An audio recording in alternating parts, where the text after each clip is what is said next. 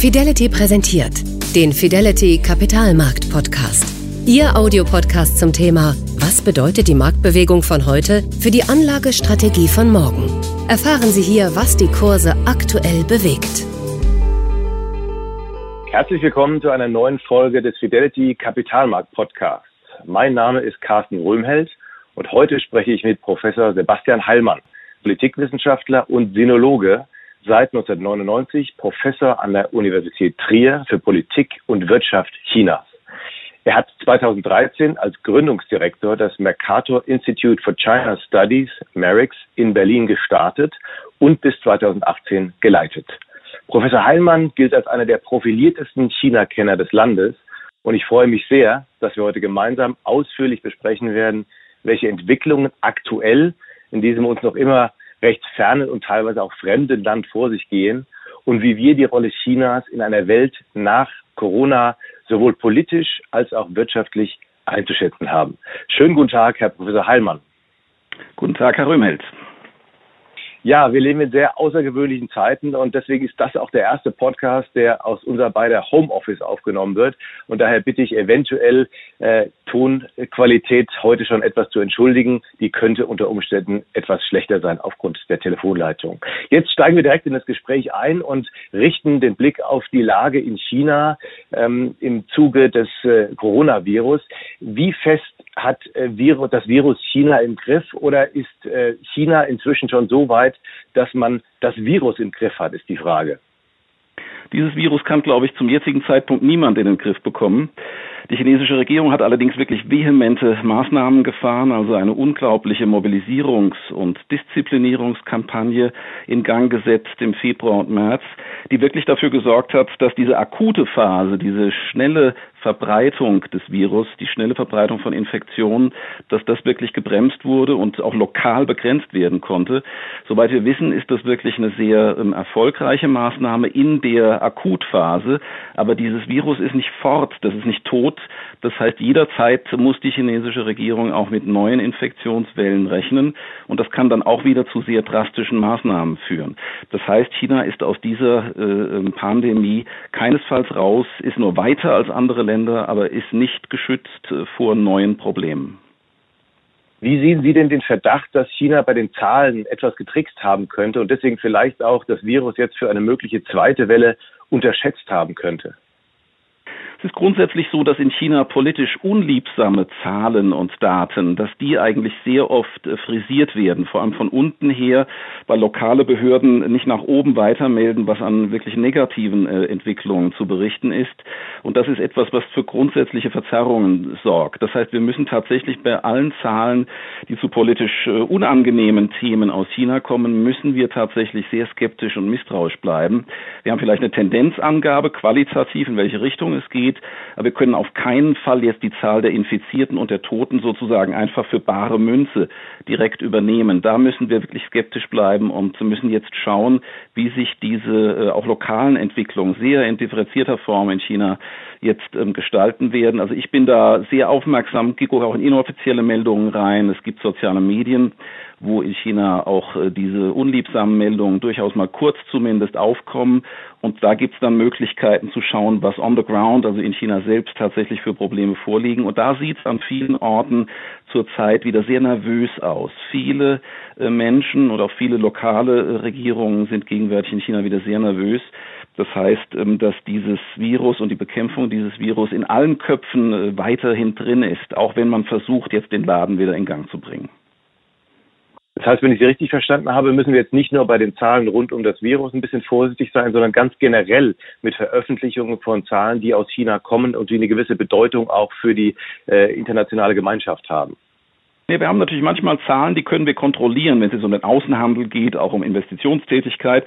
Da haben wir eben auch Daten aus anderen Ländern, aus anderen Ökonomien und von Unternehmen. Da können wir wirklich gegenseitig prüfen, was plausibel ist. Aber die Schwierigkeiten fangen mit den Meldungen aus China dann an, wenn das nur interne Daten sind. Also gerade jetzt solche Dinge, wo es um Wiederaufnahme von ähm, Wirtschaftstätigkeit geht, um Verschuldung von Privatunternehmen. Das sind Dinge, die können wir von außen wirklich nicht kontrollieren und müssen also da wirklich sehr kritisch kritisch auf die offiziellen ähm, Regierungsangaben draufschauen.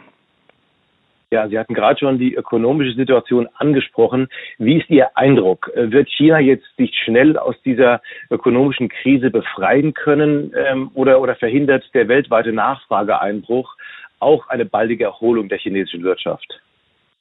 Es ist schon so, dass wir in China eine regelrechte Aufholwut haben momentan. Das heißt also, an allen Ecken ist im Grunde jetzt die Marschorder, ähm, ihr müsst jetzt möglichst schnell wieder auf 100 Prozent der Wirtschaftsleistung kommen. Alle Unternehmen müssen die Produktion wieder aufnehmen.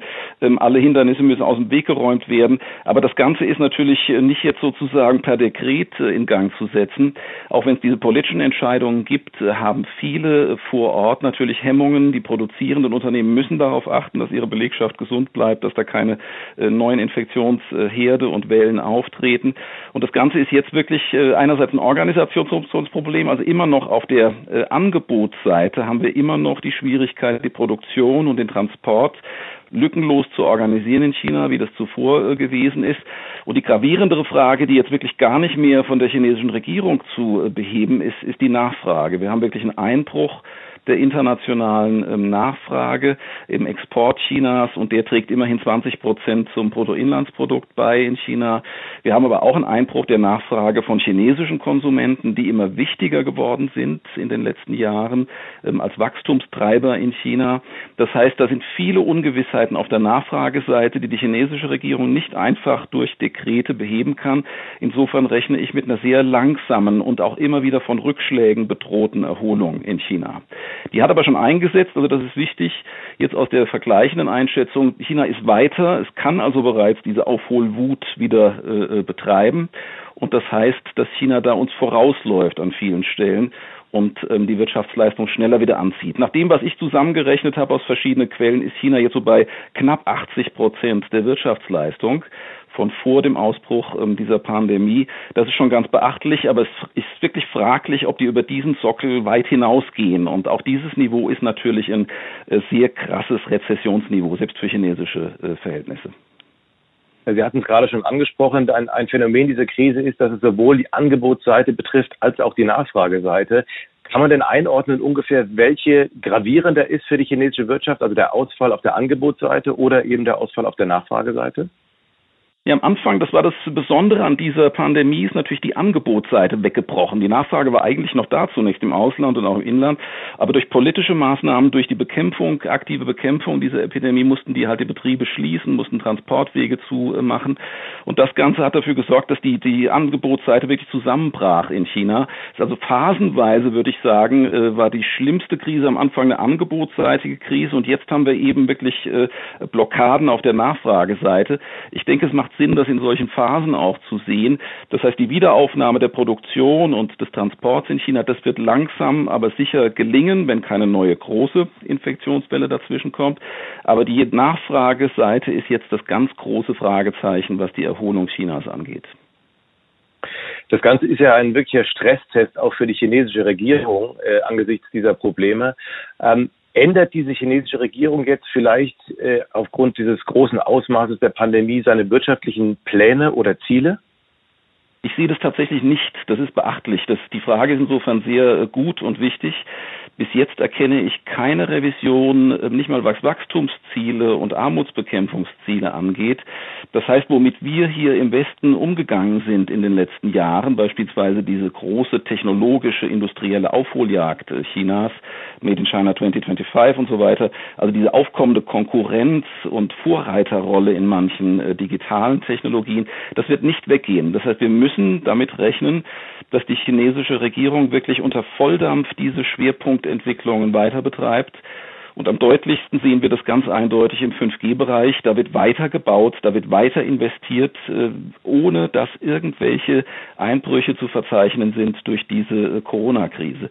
Das heißt, dieses 5G-Projekt in China, da wirklich national das schnellste Netz weltweit aufzubauen, auch mit den zugehörigen Endgeräten und Anwendungen in der Industrie.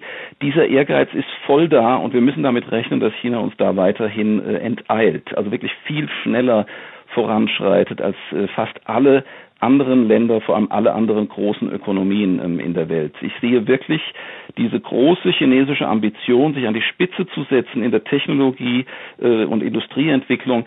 Diese Ambition ist voll intakt. Wir müssen voll damit rechnen in den nächsten Jahren, dass China da durchzieht an dieser Stelle.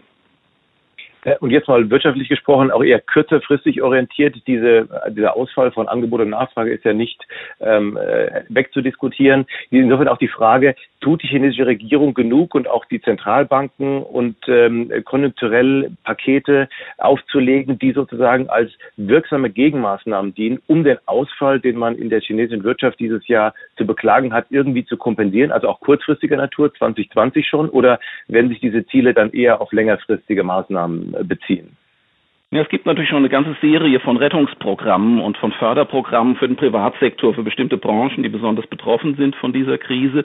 Da war die chinesische Regierung sehr aktiv, aber das ist bemerkenswert, das waren sehr gezielte Programme, also für ganz bestimmte Zielgruppen. Es war nicht sozusagen die große Schleuse, die aufgemacht wurde, wie das etwa in der Europäischen Union, auch in Deutschland oder in den USA geschehen ist. China hat sich sehr zurückgehalten mit so breiten, ähm, pauschalen äh, Konjunkturprogrammen und Stützungen Unterstützungsprogrammen. Und das dürfte sich auch in der nächsten Zeit noch verstärken. Das heißt, wir haben hier wirklich ein starkes äh, Engagement der Regierung, fiskalisch, aber auch der Zentralbank und aller möglichen staatlichen Förderbanken in China, die aber ganz gezielt die Branchen bedienen und die Branchen stützen, die im Gesamtkonzept äh, für die Zukunft Chinas entscheidend sein sollen. Und das betrifft, also 5G hatte ich genannt, das ist ein Regierungsprogramm. Die, die, Im Grunde ist klar, dass das ein fiskalisch äh, voll unterstütztes Programm ist. Da gibt es keine Bremse ne, in diesen ganzen Dingen.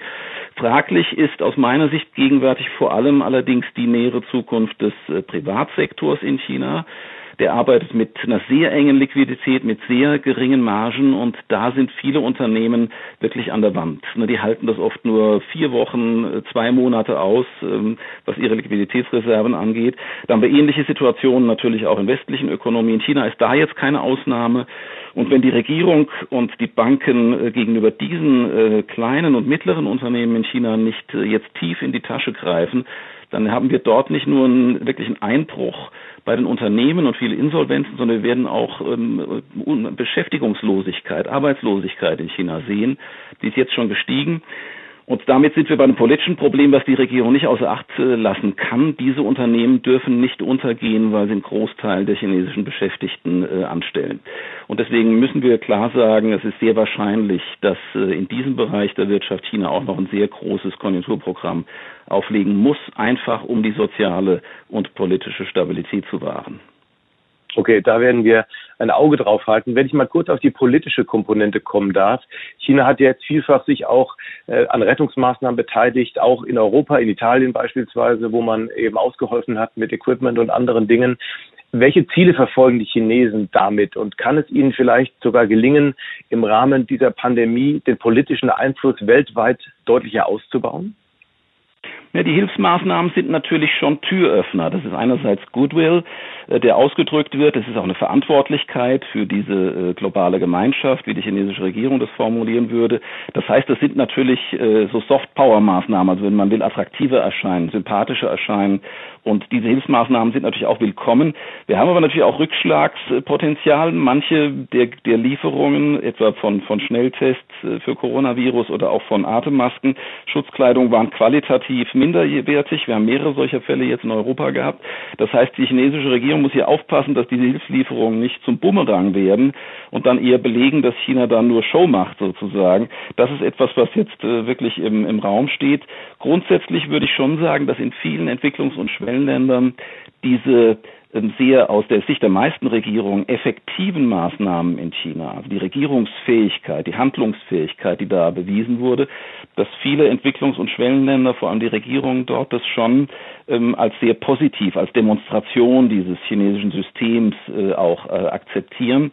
Das heißt, wir müssen damit rechnen, dass der Westen, der jetzt sehr mit sich selbst beschäftigt ist, sowohl die USA als auch Europa, dass China natürlich nutzen wird, dieses äh, Zeitfenster jetzt, um den internationalen Einfluss auszuweiten. Und das wird sich auch zeigen in neuen Infrastrukturprojekten. Da gibt es natürlich ganz neue Ansätze jetzt auch für Energie, für Telekom und für, für Digitales. Ähm, da wird wahrscheinlich sich der Gang äh, vieler chinesischer Unternehmen ins Ausland wird sich dort ähm, ähm, beschleunigen.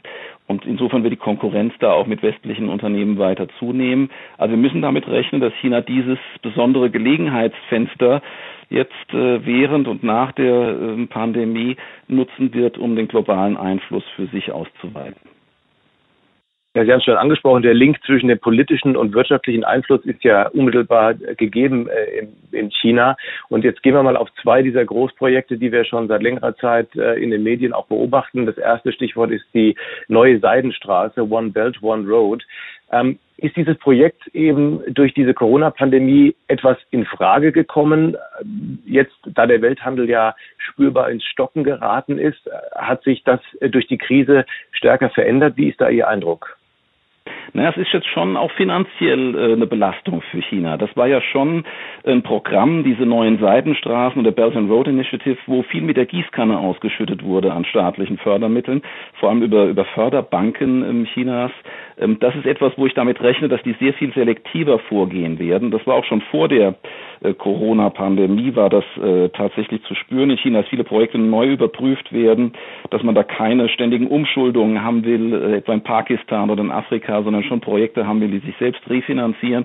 Ähm, das sind Dinge, wo ähm, jetzt sicher noch mehr Augenmerk drauf ist. Ich rechne damit, dass diese neue Seidenstraße eher etwas runtergefahren wird aus Grund von, von, äh, von Finanzengpässen, äh, auch in, in, auf chinesischer Seite, und dass die sich konzentrieren werden auf die Projekte, die aus chinesischer Sicht besonders wichtig sind, strategisch besonders wichtig und naheliegend sind. Und die werden wahrscheinlich eher in äh, Südostasien und Südasien sein. Da geht es also wirklich dann äh, um äh, große ähm, Märkte, auch wie Pakistan, die völlig unerschlossen sind. Da wird China wahrscheinlich weiter ähm, investieren. Und Südostasien ist sozusagen der natürliche Vorhof für die chinesische ähm, Wirtschaft. Und insofern werden das wahrscheinlich die Schwerpunkte dieser neuen Seidenstraßen sein. Es kann also sein, dass europäische Projekte in den nächsten Jahren äh, deutlich weniger chinesische Mittel abbekommen, als das äh, zuvor der Fall war. Kann man das ja ganz grob in Zahlen fassen? Ich habe mal was von einer Billion Investitionsvolumen gelesen für diese ähm, gesamte Seidenstraße. Äh, haben Sie denn, können Sie ungefähr einordnen, prozentual, wie das Ganze heruntergefahren werden könnte nach Ihrem neuen Eindruck? Ne, diese eine Billion ist so ein bisschen das addierte, die addierten Versprechen sind das. Also China hat ja tatsächlich natürlich so äh, Memoranda of Understanding, wo im Grunde Absichtserklärungen gegeben werden mit einer gewissen Finanzierungssumme. Diese tatsächlich investierten Summen sind in der Regel aber vor allem in Afrika sehr deutlich zurückgeblieben äh, hinter dem, was angekündigt worden ist. Das heißt, wir müssen da etwas äh, die, die Gesamtsumme sowieso schon relativieren. Dass man kommt so bei den konkreten äh, Investitionen, die dann auch jetzt nachweisbar getätigt wurden, kommt man so auf 500 bis 600 Milliarden äh, Dollar insgesamt. Aber allein in Pakistan, muss ich Ihnen sagen, sind 50 bis 60 Milliarden äh, dort äh, gebunden. Das sind also schon Riesenprojektsummen, auch wenn diese Gesamtsumme vielleicht nicht erreicht wird. Und ich rechne eher damit, dass viele angelaufene Projekte sozusagen jetzt runtergefahren werden, dass andere Finanzierungsquellen gesucht werden sollen, auch durch internationale, multilaterale Banken, und dass China sich aus dieser nationalen, bilateralen Finanzierung stärker ähm, zurücknehmen wird. Das kann man jetzt noch nicht in Prozentzahlen ausdrücken, weil vieles geprüft wird. Ich rechne eher damit, dass manche Erdteile nicht mehr so im Fokus stehen werden der chinesischen Investitionen. Also denke ich, ich bin ziemlich sicher, dass Afrika weiterhin natürlich bedient wird, aber vielleicht nicht mehr in diesem Ausmaß wie bisher und dass China sich direkt auf die attraktivsten Märkte mit der größten Dynamik äh, wird konzentrieren müssen. Das kann dann also eine regionale Eingrenzung werden, was das äh, chinesische Investitionsengagement angeht und das ist, äh, denke ich, die wahrscheinlichste Entwicklung. Sie hatten vorhin auch schon mal das andere Programm angesprochen, Made in China 2025, in dem die Regierung ja dieses Ziel ausgegeben hat, in zehn Branchen weltweit absolut äh, Marktführer zu werden, führende, führende Unternehmen zu formen. Sie sagten auch, dass die Ambitionen nach wie vor genauso gegeben sind. Also Ihr Eindruck ist, A, durch die Krise ist äh, die Ambition Made in China 2025 nicht massiv äh, herabgestuft worden. Das wird also weiter vorangetrieben.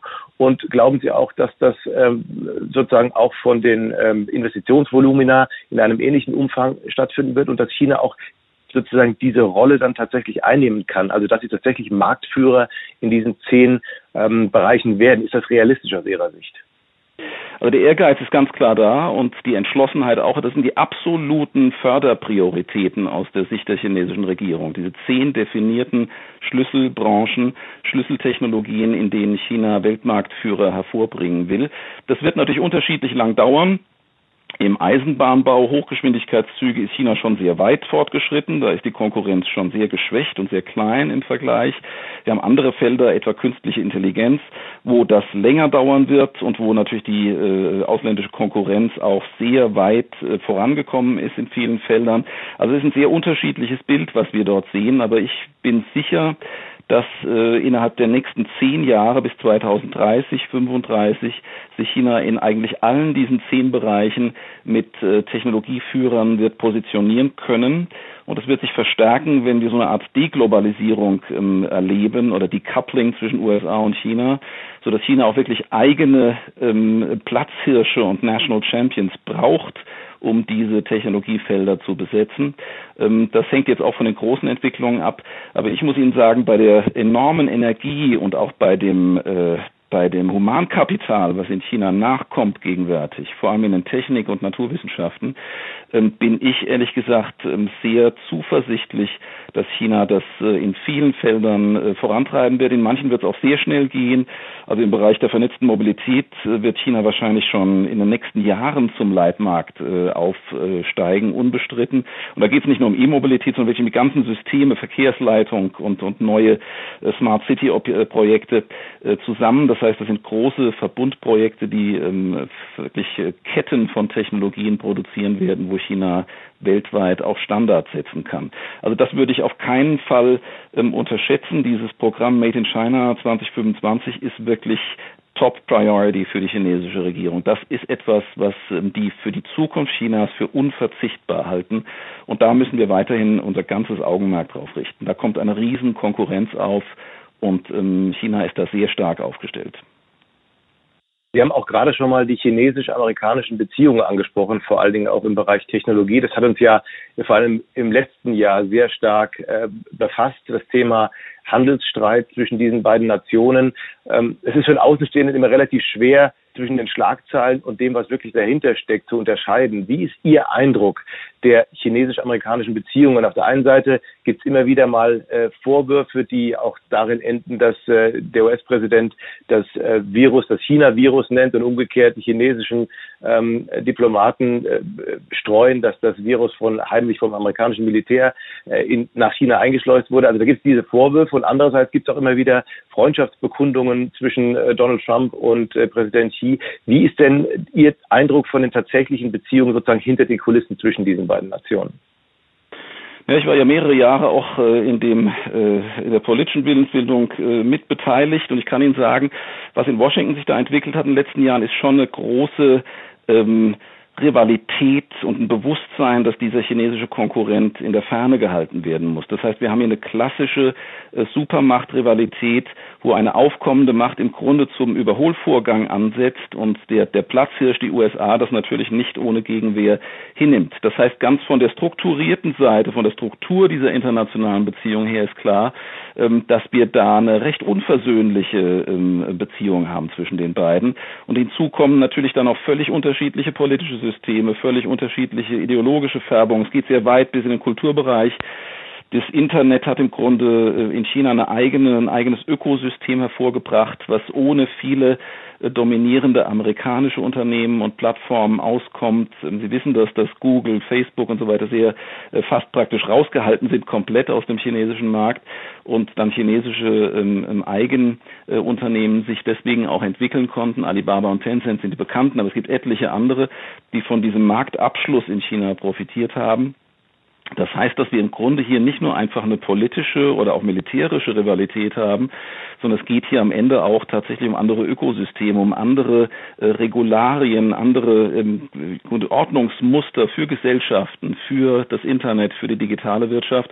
Das geht schon sehr weit. Also ich muss Ihnen sagen, dass ich diese ähm, ähm, Attacken und diese, diese Konflikte im Bereich von Handel und Technologie wirklich als Ausdruck sehe von einer letztlich äh, nur sehr schwer durch Kompromisse ähm, handhabbaren Rivalität. Das ist wirklich ein großer Hegemonialkonflikt, würde man sagen. Es geht um die Rolle äh, der Führungs- und Gestaltungsmacht für die Zukunft. Und China ist da der einzige ernsthafte Herausforderer und sieht sich als eine Zentralmacht ähm, in der Welt.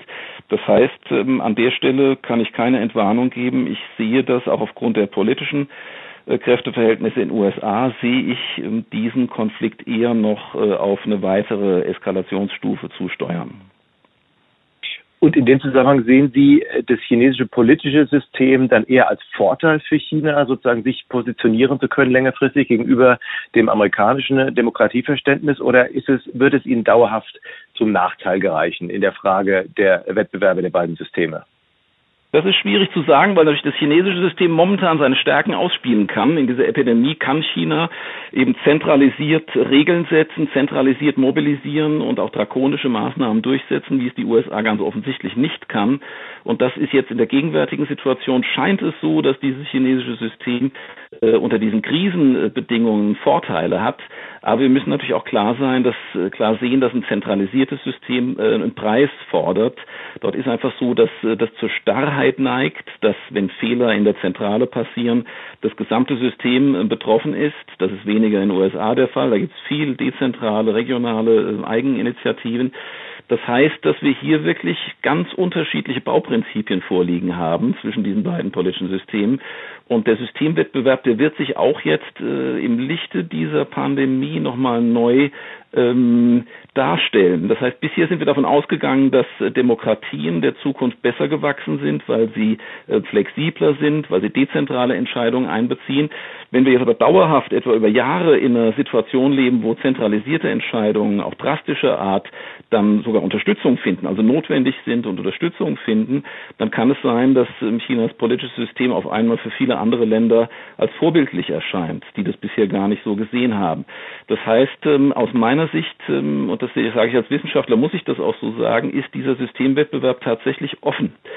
Es kann sein, dass China für dieses äh, digitale Zeitalter an vielen Stellen eine Form des Regierens bereitstellt, die sich einfach als kompatibler erweist mit diesen neuen technologischen Möglichkeiten.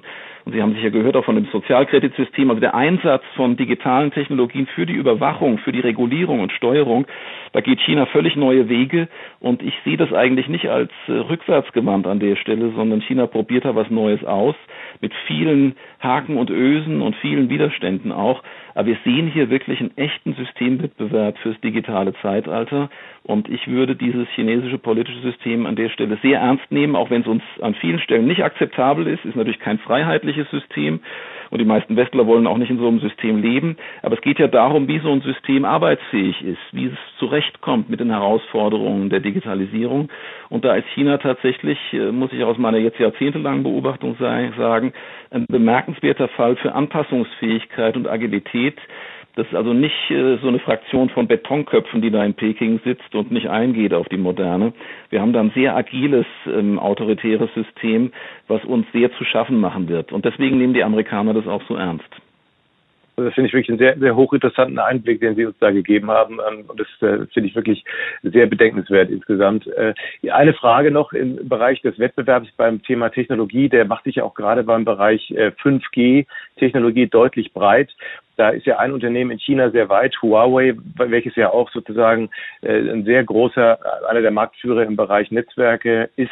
Ähm, glauben Sie, dass es Amerika dauerhaft gelingt, Huawei durch politischen Einfluss auch aus, sagen wir mal, äh, der wirtschaftlichen Realität in Europa rauszuhalten? Oder wie sehen Sie die Chancen, dass Huawei tatsächlich sozusagen seinen Weg auch in die Telekommunikationsnetze in Europa und möglicherweise auch in den USA äh, gehen kann?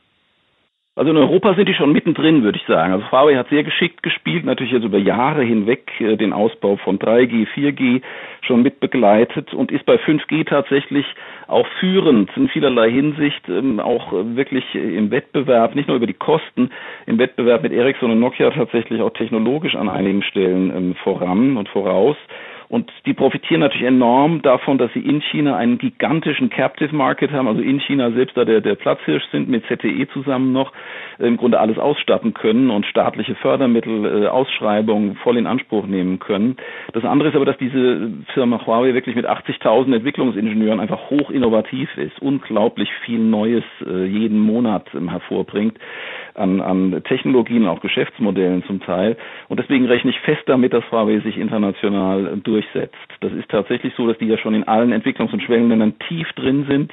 120 Verträge mit nationalen Telekommunikationsunternehmen, wo sie als Ausstatter ähm, drin sind. Das heißt, äh, Huawei als Speerspitze dieser ähm, chinesischen Technologiepolitik, die sich nach außen richtet, Huawei wird eine feste Realität werden. Die kann vielleicht gebremst werden, wenn die Amerikaner bestimmte Chips, bestimmte Komponenten nicht mehr liefern an Huawei, wird das gebremst werden. Aber Huawei arbeitet an der systematischen Substitution zurzeit. Also alle Komponenten, die bisher in irgendeiner Form mit amerikanischen äh, Lieferanten zu tun hatten, werden ersetzt und einige sind schon ersetzt worden jetzt. Es geht bis hin zu AI-Chips, äh, die jetzt auch nicht nur designt werden, sondern auch produziert werden in China. Wir werden da in den nächsten Jahren eine Absetzbewegung sehen und ich halte es inzwischen ähm, nicht mehr für möglich, diesen Vormarsch von Huawei ähm, mit politischen Beschränkungen aufzuhalten. Wir können die kontrollieren. Wir können natürlich auch die Konkurrenz befördern. Wir können europäische Industriepolitik betreiben zugunsten von Nokia und Ericsson. Das ist alles sinnvoll aus meiner Sicht. Aber es wird nicht so sein, dass wir Huawei aus diesem äh, internationalen Netz ähm, heraushalten können. Die werden eine wirklich unüberwindbare Größe sein im ähm, Aufbau dieser digitalen Zivilisation. Die sind überall und es ist technologisch eine hervorragende Firma. Ähm, die arbeiten mit langem Zeithorizont und ich sehe nicht, dass ähm, irgendjemand die letztlich klein kriegen wird. Teilen Sie denn die Sicherheitsbedenken, die immer wieder geäußert werden in der Frage um Huawei?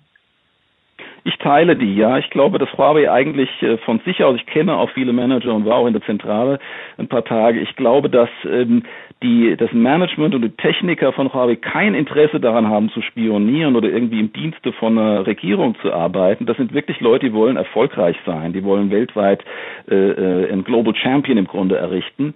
Ähm, aber es ist völlig klar, der Kontext, aus dem heraus diese Firma arbeitet, ist so, dass die nicht einfach sagen können, wir liefern keine Daten, wir liefern keinen Zugang für die Staatssicherheitsbehörden oder die äh, Militärstellen, wenn die anfragen.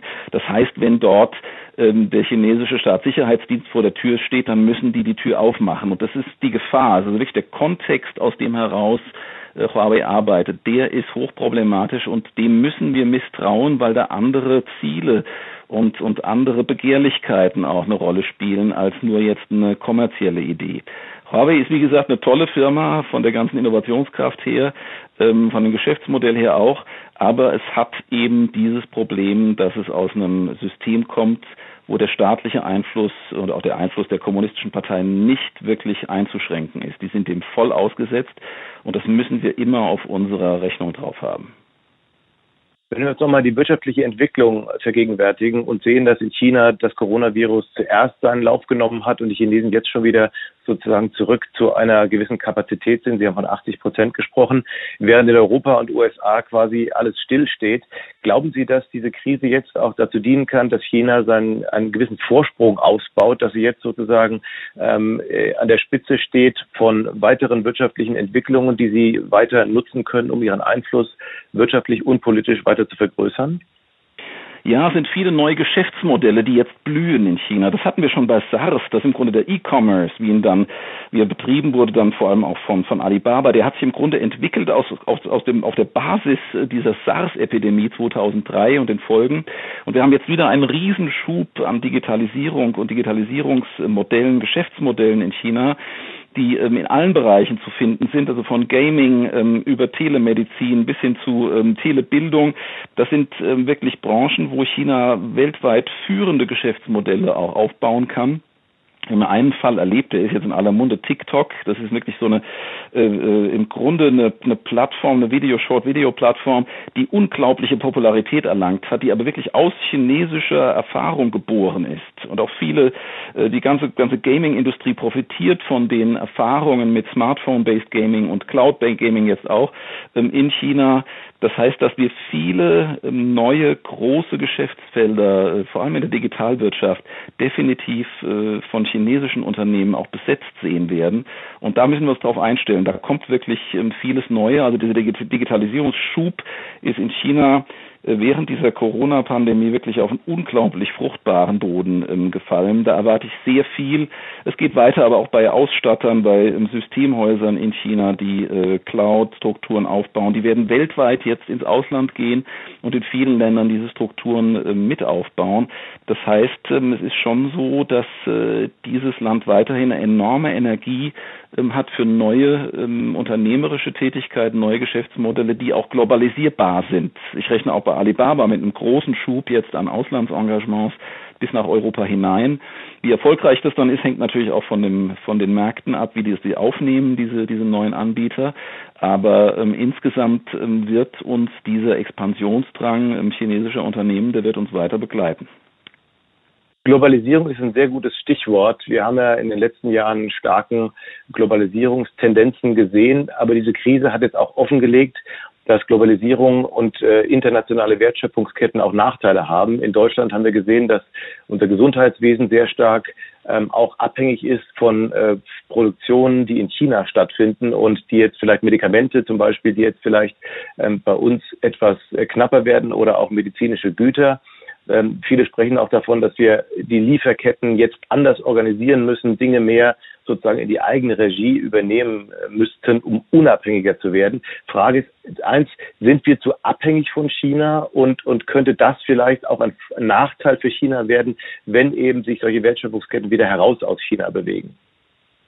Ja, wir haben ja hier im Pharmabereich natürlich sicherheitsrelevante Lieferketten. Es kann nicht sein, dass Wirkstoffe in China produziert werden, dann nicht mehr rüberkommen und wir elementare Arzneimittel hier nicht mehr äh, herstellen und liefern können, beispielsweise äh, Antibiotika oder Schmerzmittel. Das sind tatsächlich Dinge, die dürfen nicht passieren. Insofern ist die Überprüfung von sicherheitsrelevanten Lieferketten, die ist natürlich völlig berechtigt, jetzt gerade auch äh, unter dem Eindruck dieser Pandemie zwingend, würde ich sagen. Wir haben ja viele Lieferketten, die sind natürlich äh, im Grunde natürlich nicht sicherheitsrelevant relevant, die Herstellung von Smartphones äh, bis hin zu, zu Automobilen.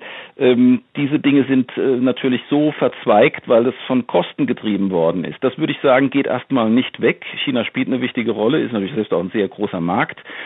Wenn wir jetzt Lieferketten zerlegen und lokalisieren im Grunde, äh, rückverlagern, dann würde das bedeuten, dass viele äh, globale Konzerne, von denen wir in Deutschland ja auch viele haben, dass die natürlich sehen müssten, dass sie sich auch äh, aufsplitten. Dass wir also im Grunde einen Teil von, von äh, DAX-Unternehmen haben, die einen chinesischen sehr autonomen Zweig haben, einen amerikanischen sehr autonomen Zweig haben und einen europäischen mit eigenen äh, Lieferkettenstrukturen. Das Ganze wäre weder effizient noch wäre das, glaube ich, als Geschäftsmodell besonders attraktiv, auch an der Börse. Das heißt, ich rechne eigentlich nicht damit, dass es zu dieser drastischen Lokalisierung kommt äh, oder Regionalisierung von Lieferketten. Das ist nicht auszuschließen, weil es natürlich auch neue Produktionsmethoden äh, gibt, bis hin zu, wir erfahren das jetzt auch, also 3D-Druck selbst im, im medizintechnischen Bereich äh, stärker möglich wird. Aber ähm, es ist klar, dass wir wirklich große Wohlstandsverluste äh, in allen Ökonomien voran, äh, allen voran Deutschland ähm, erleben würden, wenn wir diese globalen ähm, Lieferketten und Fertigungsnetzwerke aufsplitten würden. Deswegen sehe ich das jetzt aus ökonomischen Gründen ähm, nicht als machbar und auch nicht als erstrebenswert an. Aber ich würde sagen, dass Lieferketten in sicherheitsrelevanten Bereichen wie der Pharmaindustrie, dass die auf jeden Fall ganz streng über überprüft werden müssen, um solche Situationen in der Zukunft zu vermeiden, wie wir sie jetzt äh, zum Teil erleben, dass also Arzneimittel nicht mehr lieferbar sind. Das darf in Zukunft nicht mehr passieren. Die, die Zeit ist äh, schnell vergangen und wir müssen langsam äh, zum Ende kommen. Die Zeit ist wie im Flug vergangen. Ich habe noch eine Frage an Sie. Wir haben, haben wir einen wichtigen Aspekt, den Sie vielleicht noch im Zusammenhang mit China erwähnen wollen in unserem Gespräch, vergessen, den Sie für wichtig halten? Ja, es gibt, denke ich, schon eine Grundsatzfrage, inwieweit ähm, diese Pandemie zu einer sprunghaften Beschleunigung von manchen Tendenzen führen kann, die wir vorher vielleicht als langsam sich entwickeln angesehen haben. Letztlich geht es da um Verschiebungen weltweit ähm, in den Leitbildern für wirtschaftliche, politische Ordnungen. Und wir müssen das schon jetzt äh, in uns auch bewegen, wenn diese Pandemie in den USA dazu führt, dass dieses äh, Land ins Chaos gestürzt wird, jetzt gesellschaftlich, im Gesundheitssystem, vielleicht auch politisch, während China relativ solide dasteht und handlungsfähig bleibt, dann kann es sein, dass diese Pandemie wirklich ein Bruchpunkt ist, auch historisch, der im Grunde markiert, wie die Supermachtrolle, die Führungsrolle der USA auch sehr schnell erodieren kann, sehr schnell beschädigt wird und dann eine neue Macht sich versucht, in die Lücken hineinzusetzen, die diese alte Führungsmacht ähm, hinterlässt. Das heißt, ich würde schon ähm, davon ausgehen, dass in den nächsten Jahren wir dort klarer sehen werden, ob nicht dieser chinesische Aufstieg äh, wirtschaftlich, politisch, technologisch sich durch diese Pandemie vielleicht sogar drastisch beschleunigt. Wir müssen das definitiv auf äh, unserem Horizont äh, sehen und dürfen das nicht sozusagen aus unserer Selbstbezüglichkeit als Europäer oder Amerikaner heraus einfach abtun. Ich sehe das wirklich gegenwärtig als eine ganz, äh, eine ganz entscheidende Phase für die Neugewichtung ähm, von, von politischer und wirtschaftlicher Führungsmacht in der Welt. Und das hat natürlich dann Auswirkungen auch auf Investitionen und auf Erwartungen, äh, welche Märkte und welche Geschäftsmodelle in der Zukunft sich durchsetzen werden. Ich sehe China da momentan in einer äh, sehr starken Position, trotz aller Rückschläge und Risiken in dieser Pandemie. Das werden wir natürlich sehr scharf beobachten in den nächsten Jahren. Ähm, unsere Hörer sind natürlich auch sehr an den Kapitalmärkten interessiert. Immer haben Sie eine Empfehlung an unsere Hörer, was, was eine längerfristige Anlagestrategie in China betrifft, noch zum Ende? Ja, wir müssen alle die Technologieführer in neuen Feldern der Wirtschaft äh, beachten. Und das ist jetzt spannend, dass in China das ganze Feld der Telemedizin sehr schnell wächst dass ähm, Online-Insurance wächst in der Form, wie wir es in, in anderen Märkten nicht haben, weil die Platzhirsche da so stark sind. In China sind die noch eher schwächer gewesen. Das heißt, ganz neue Geschäftsmodelle, äh, etwa im Versicherungsvertrieb auch drin. Ähm, wir haben Tele-Education, wird wahrscheinlich ein Riesenbusiness, wie es aussieht in China, wo viele Leute ja wirklich bildungsbesessen sind und da auch bereit sind, viel Geld auszugeben dafür. Ähm, also ich würde wirklich sagen, dass in der Digitalwirtschaft, in allen Feldern, die im weitesten Sinne damit zu tun haben, bis hin zu neuen Smart City großen äh, Modellen, die etwa Alibaba entwickelt, City Brain ist da so das äh, Schlagwort, also ganz neue äh, künstliche Intelligenz-Anwendungen, auch im öffentlichen Raum. Ähm, diese Dinge werden uns in Zukunft sehr beschäftigen und ähm, viele chinesische Firmen im Bereich der Digitalwirtschaft werden dort eine zentrale Rolle spielen und die sind heute zum Teil noch eher klein oder noch nicht global aktiv. Aber ich bin sicher, dass die uns äh, auch in der globalen Wirtschaft sehr, sehr stark begegnen werden in den nächsten Jahren. Das heißt, mein Tipp wäre wirklich, da in diesen äh, Feldern, technologieintensiven Feldern, Digitalwirtschaft, auch Biotechnologie, ähm, Biopharma, diese äh, Felder sind ähm, in China mit Sicherheit mit einem gewaltigen Wachstum in den nächsten Jahren gesegnet. Das ist doch ein hervorragendes Schlussplädoyer. Das soll es also für heute gewesen sein. Ein ganz, ganz herzlicher Dank an Sie, Herr Professor Heilmann, für Ihre tollen und wertvollen Einblicke in das Reich der Mitte. Und Ihnen natürlich danken wir sehr fürs Zuhören und wir freuen uns, Sie demnächst zu einer neuen Folge des Fidelity Kapitalmarkt Podcasts begrüßen zu dürfen. Machen Sie es gut in der Zwischenzeit und bleiben Sie vor allen Dingen gesund. Das war der Kapitalmarkt-Podcast von Fidelity mit Carsten Röhmheld. Weitere Informationen finden Sie auf fidelity.de. Wertentwicklungen in der Vergangenheit sind keine Garantie für zukünftige Erträge und Ergebnisse. Der Wert von Anteilen kann schwanken und wird nicht garantiert. Anleger werden darauf hingewiesen, dass insbesondere Fonds, die in Schwellenländern anlegen, mit höheren Risiken behaftet sein können. Die dargestellten Standpunkte spiegeln die Einschätzung des Herausgebers wider und können sich ohne Mitteilung darüber ändern. Daten und Informationsquellen wurden als verlässlich eingestuft, jedoch nicht von unabhängiger Stelle überprüft. Eine detaillierte Beschreibung der mit den jeweiligen Fonds verbundenen Risiken finden Sie in den entsprechenden Fondsprospekten. Fidelity übernimmt keine Haftung für direkte oder indirekte Schäden und Verluste.